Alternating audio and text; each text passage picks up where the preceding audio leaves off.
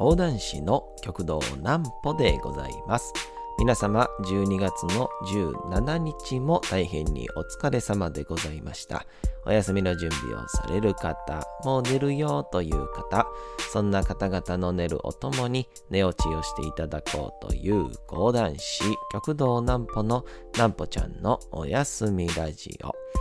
このラジオは毎週月曜日から木曜日の23時から音声アプリサウンドクラウド、Spotify、Amazon Music、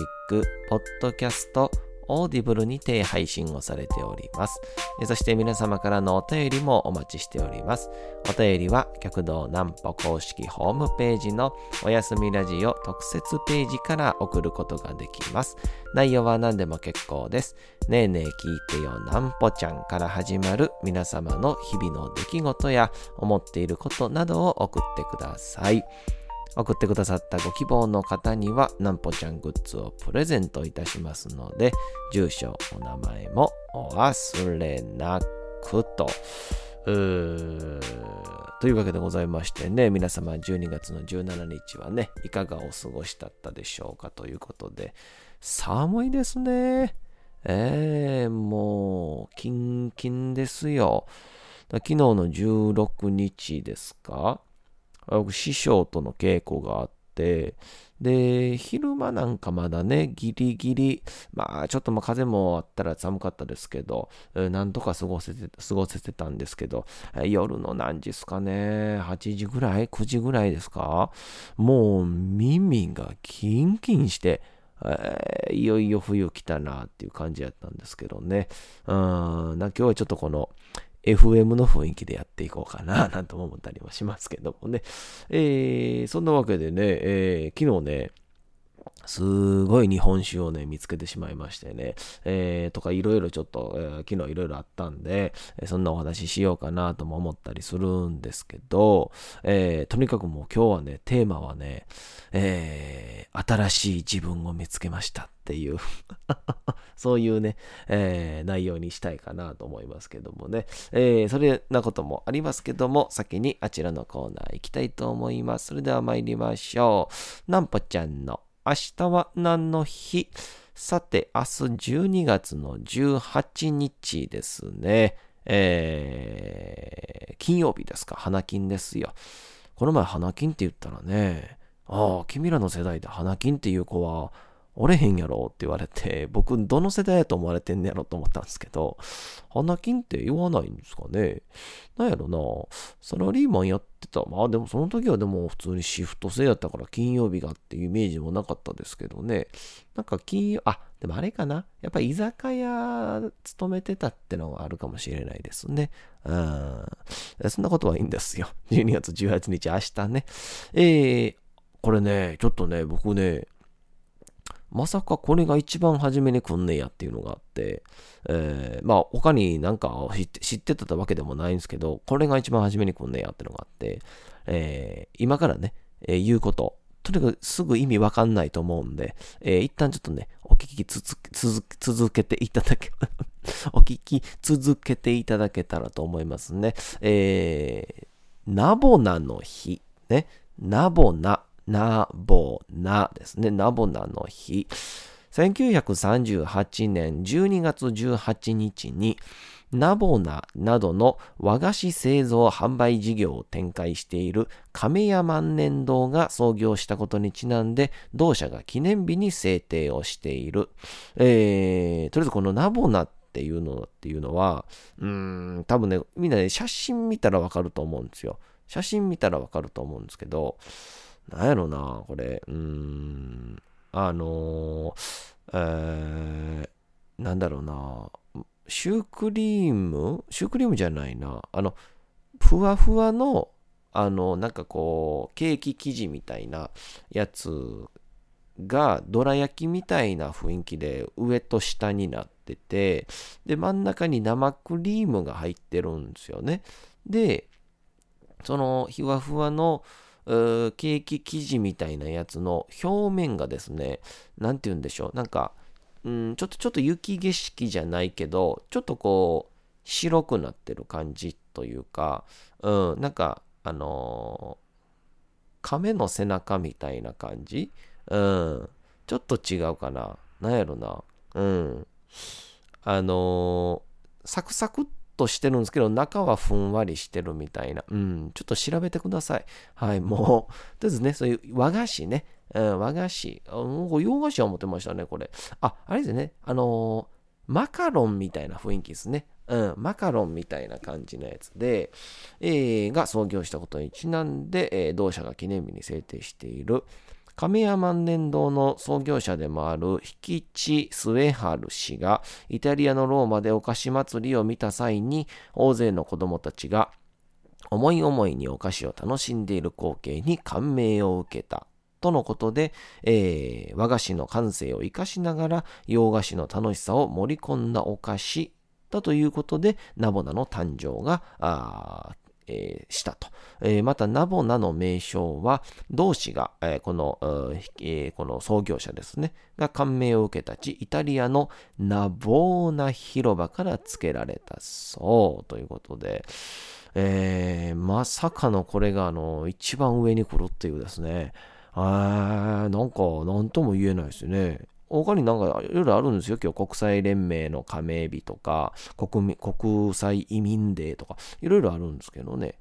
で、今日なんですけど、あの、あ、そうなんやと思ったんが、今日、えー、12月18日っていうのが、1914年、えー、東京駅が完成をした日なんですって、えー、えー、まあ、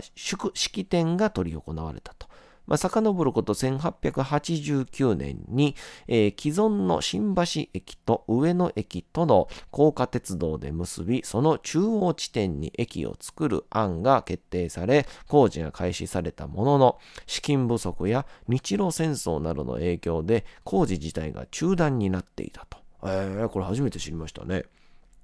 その後、1908年、から、えー、再び工事が開始をされ、約6年半の歳月を経て無事、えー、工事が完成した、えー、完成までには約280万円の費用がかかったとされ、駅としては本格的な開業は翌々日の12月20日となりました。で、これ一応約280万円で書いてるんですけど、え現代換算をするとですね、約30億円だったと。はあ、いいですね。それでね、このね、あの、これさすがやっぱ明治の頃、大正の頃やなと思うんですけど、あの、江戸時代からあった繁華街の京橋側ではなく、まだ野原だった丸の内側だけに駅出口が設けられたと、当初は。で、その後、東京駅、丸の内中央出口と皇居の正面をつなぐ皇室専用の貴賓出入り口って多分ね、あの、東京駅の、あのー、正面に立ったら多分わかると思うんですけど、なんかね、特別の入り口みたいなのがあるんですよね。うん、気品で入り口、皇室専用も作られるなど改修が重ねられております。えちなみに八重洲口が完成したのは1929年のことでした。ということで、いやー、これね、ほんと、東京駅は大きいですね。あ僕、一応その、何年前や、えー、2、3年前ぐらいまでは東京に住んでましたから、たまにあの、あれなんですよ、えー、ディズニー行こうよってこう言われて、で、ディズニーに、まあ僕は、まあまあまあ、ちょっと苦手なんですよね、ディズニーとかってこう楽しみきれないというか、まあ、でも帰る時には、あ楽しいなっていう思いになるんですけど、やっぱこう、ディズニー行こうよっていうの誘いが一番苦手なんですね、僕はね。うん。でも行ったら行ったでめちゃくちゃ楽しいんですけど、うん、やっぱもうディズニーマジックにかかってしまいますから、っていうのでディズニーに行く時って、あの、東京駅から、えー、まあ、いわゆる千葉の方に、えー、行かないといけないんで、あの、京成線っていう、京葉線か。東京の京都、千葉のバーでね、京葉線、えー、っていう線があるんですけど、それが、いわゆる東京東京ディズニーランドの、もう、あの、最寄り、東京ディズニー、えー、なんだっけ、東京で TDL 駅みたいな感じのがあるんですよ。もうざっくりですけど。で、そこに行くために、東京駅から、えー、降りて、私、中央線やりいろいろあるんですよ。丸の内線とかね。いろいろあるんですけど、そこで降りて、そこから、その京葉線に行くまでですよ。あのね、15分ぐらいかかるんですよ。これマジですよ。これマジで。あのー、もうあるけど、あるけど、全然つかないっていう。で、あのー、もちろん一回ね、行った人間は、あらもう、あるって知ってるし、まあ距離も長いっていうのがわかるんで、まあなんとか、うん、わかるん、というか安心して歩くんですけど、あのー、これ初めて歩いた時の、これ僕、すっごい違う方向に走ってんちゃうかみたいな、その不安？あの不安をなんとか解消してくれへんかなって僕はずっと思ってて、だから僕の提案ね、僕の提案はもう確実に途中ぐらいからもう地面の色変えてほしいんですよ。あの、周りの雰囲気、景色だけやったら、んまあ、ちょっとね、わからんでしょ。あ、これさっき歩いたかなみたいな。うん、あれまたキヨスクあるわみたいな感じの、そのね、あのあれさっきも見たよな、この人、みたいな。えー、あれまたマカロンってもうええかな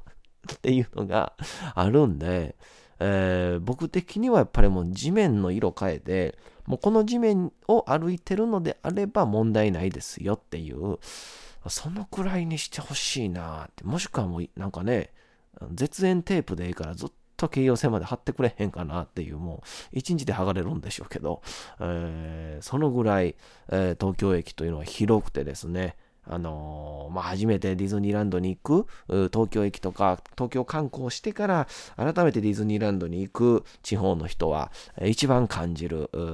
なんか何とも言えない感覚じゃないでしょうかね。うん。まあ、それに比べてね、それに比べて、あの、僕の住んでいるこの花区の、えー、ユニバーサル・スタジオ・ジャパンはね、えー、西九条駅から、もうたった一本ですから、電車。でも降りた瞬間にユニバーサル・スタジオ駅ですから、うん、あれはいいですよね。この、なんて言うんですか、あのユニバーサルに向かう途中で感じる、この何とも足を踏み入れてはいけない雰囲気の世界ね。この花区の。うん、もう皆さん、乗ってみたらわかると思いますね。乗ってみたら、ああ、すごいなっていう、この先に夢の国は本当にあるのかっていう。なんかディズニーランドってね、ワクワクするんですよ。行く途中でも。で、行く途中にみんなこう乗ってますからね。うん、ディズニーランドの格好するとか。うんユニバーサルはね、うん、工業団地の方々が一緒に乗りますからね、なんとも言えない雰囲気になるんで、えー、ぜひとも、えー、大阪に来た時は、えー、あの、ユニバーサル・スタジオ・ジャパンをね、え体験していただけたらな、なんとも思ったりしますけど、あの、えーそれとですね、今日、昨日か、え僕ね、ちょっとね、新しい発見と言いますか、なんて言うんでしょう。なんかね、これを海岸っていうのかなっていう、あの、いわゆる、悟りを得る的な、うん、いや、あの、あれですよ。明け方の聖書読む時間とかじゃないですから、今は。違うんです。えっとね、うの、昨日僕ね、師匠の稽古がね、あったんですよ。で、えー、師匠の稽古が、えー、終わっ、で、それが大体何時ですかね、えー、4時か5時ぐらいやったんですよね。で、4時か5時に終わって、で、その後に、えー、一応そのちょっとこううちのね地元の方々とのちょっとこう打ち合わせみたいなことがあって、まあ、年末に、まあ、ちょっとそういう、まあ、たくさんの皆さんでね交流もできない中なんで、まあ、ちょっとこう配信的な感じで、まあ、ちゃんとこう対策を取った上での配信で、まあちょっと地域の方々に、まあ楽しんでいただこうじゃないかみたいな、そういう風なやつをやろうっていうことで、そういうちょっと打ち合わせがあったので、で、あの、帰らないといけないみたいな。で、まあ、そしたらそこで師匠が、あの、本当うちの、うちの局の南左衛門はですね、もう本当に優しい師匠で、で、あのー、まあまあこれ多分異常なんですけど、ね、多分異常なんですけど、あの、弟子が、あの、稽古に来たら、あの、師匠が、あの、ドリップのコーヒー入れてくれた上で、えー、お菓子用意してくれるんですよ。考えられないでしょ。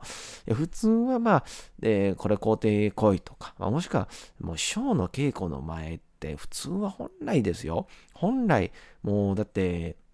師匠の前で、なんて言うんでしょう、その、もうネタをね、やらないといけないわけですから、もう緊張緊張でね、もう本来お菓子なんか喉通るわけないんですよね。うん、だって、えー、今もギリギリで覚えてきたものを師匠の前で披露するわけですから、もう一刻一秒でも早く、う、その、早く出したいと。それはもうワクワクとかじゃなくて、もう消えちゃうからっていうね、そのもう、一夜漬けでやったバレバレみたいな、えー、まあそういう時とそういう時でもない時もあるんですけど、でそれでやらないといけない状況なんですけど、うちの師匠はあの、コーヒーとお菓子を飲んでですね、お菓子を食べて、あの、1時間ぐらい座談会やるんですよね。すごいでしょ？1時間ですよ。もうね、ネタどころじゃないですよね。これほんまにマダムの集まりみたいな感じのネタの稽古なんですよ、うちの師匠って。で、まあ、うちの師匠はまあそれすごい楽しんでらっしゃると言いますか、あこの師匠が弟子にコーヒーとお菓子を入れてるというこの状況をめちゃくちゃ楽しんでらっしゃって、えー、本当ありがたい限りなんですけど、で、それプラス、うちの師匠は必ず終わったら、えー、飯食いに行こうかって言ってくださって、えー、毎回本当に近所の、まあ、師匠の行きつけのいろんなお店に、連れて行っていただけるんですよ。で、そしたら昨日はね、僕の大好きなですね、このお好み焼きの店、めっちゃうまいんですよ、そこのお好み焼きが。特に焼きそばめっちゃうまいんですよ。たんですけど、その後にちょっと僕その用事があったんで、で、その時にですね、やっぱりこう、僕人生の中で今までやっぱこういう時に、ちょっとやっぱ卑怯に生きてきたんですよね。その、なんて言うんでしょうね。なんかこう、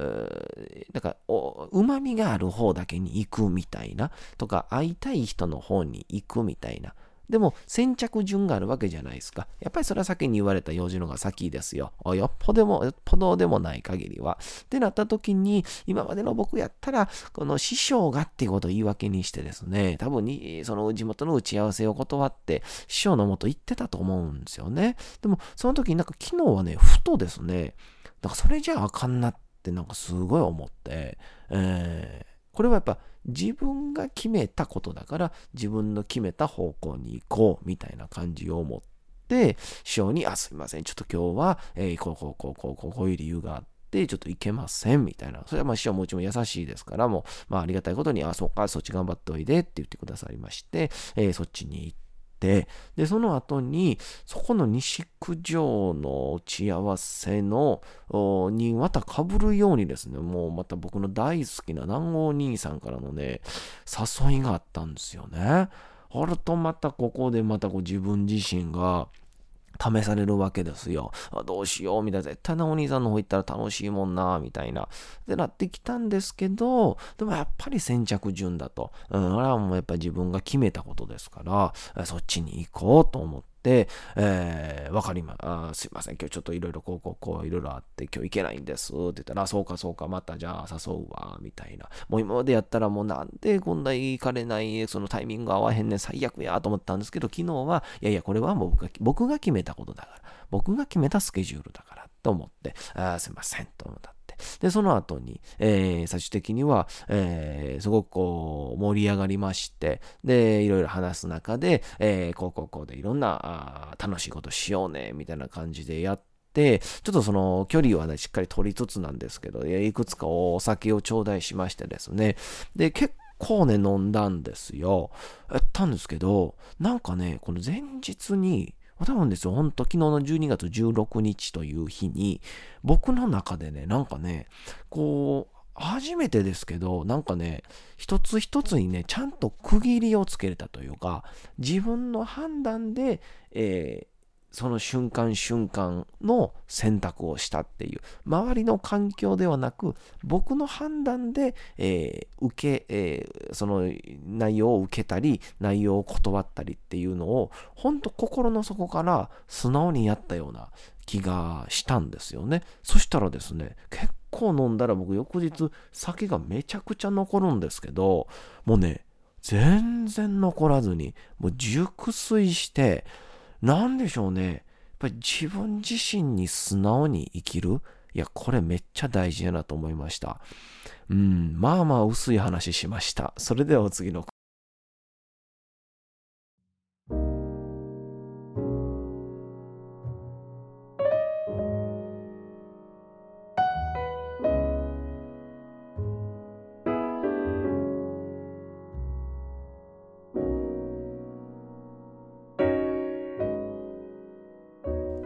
さて、時刻はうとうと朗読会の時間です。皆様、小さい頃眠れなかった時に、お父さん、お母さん、おじいちゃん、おばあちゃん、お世話になっている方に本を読んでもらった思いではないでしょうか？なかなか眠れないという方の力に寝落ちをしていただければと、毎日美しい日本語の響きで綴られた様々な物語、小説をお届けしております。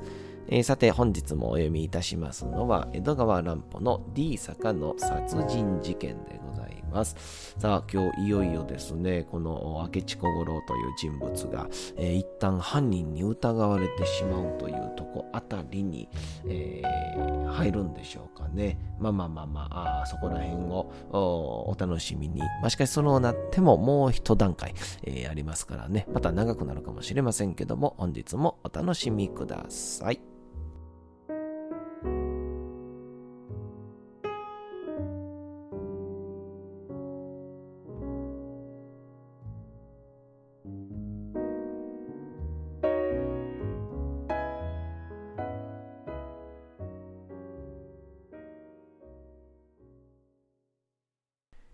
D 坂の殺人事件。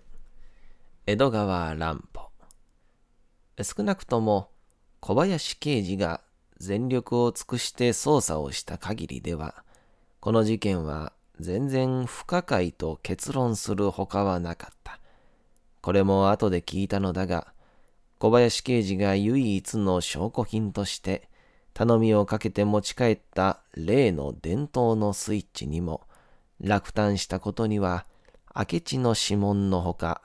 何も発見することができなかった。明智はあの際で慌てていたせいか、そこにはたくさんの指紋が記せられていたが、かつて彼自身のものだった。おそらく、明智の指紋が犯人のそれを消してしまったのだろうと、刑事は判断をした。読者諸君、諸君はこの話を読んで、ポーのモルグ街の殺人や、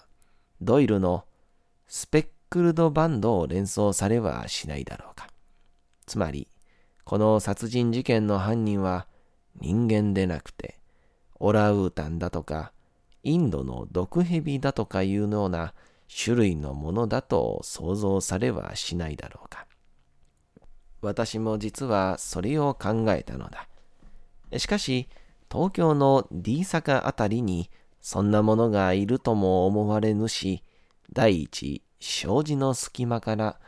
男の姿を見たという証人がある。のみならず、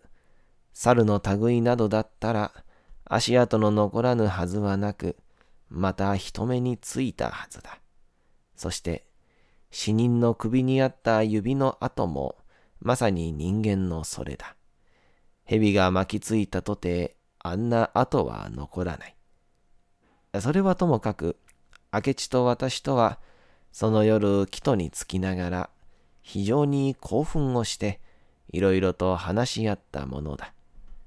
一例を挙げると、まあ、こんな風なこと。君は、ポーのル・モルグやルルーの黄色の部屋などの材料になったあのパリのローズ・デラクール事件を知っているでしょ？う ?100 年以上経った今日でも、まだ謎として残っているあの不思議な殺人事件を。僕はあれを思い出したんですよ。今夜の事件も、犯人の立ち去った後のないところは、どうやらあれに似ているのではありませんか？と明智。そうですね。実に不思議ですね。よく日本の建築では外国の探偵小説にあるような深刻な犯罪は起こらないなんて言いますが、僕は決してそうじゃないと思いますよ。こう言って僕はこの後にこう続けるのであった。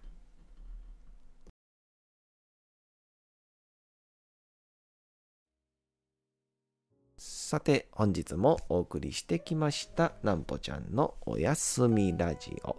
このラジオは毎週月曜日から木曜日の23時から音声アプリサウンドクラウド、Spotify、Amazon Music、Podcast、Audible にて配信をされております。また金曜日24時からは極道南歩の YouTube チャンネルにておやすみラジオとは打って変わって南歩ちゃんの夜更かししちゃっていいじゃないと題したライブ生配信も行っております。チャット機能などのコメントもいただきながらの生配信ですのでぜひともお越しください。